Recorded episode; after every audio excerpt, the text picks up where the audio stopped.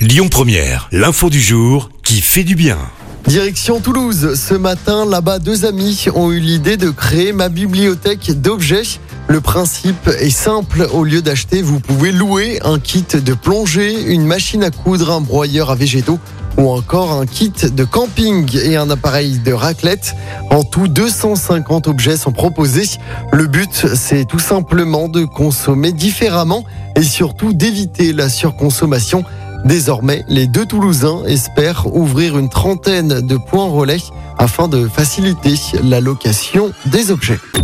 Écoutez votre radio Lyon Première en direct sur l'application Lyon Première, lyonpremière.fr et bien sûr à Lyon sur 90.2 FM et en DAB+. Lyon Première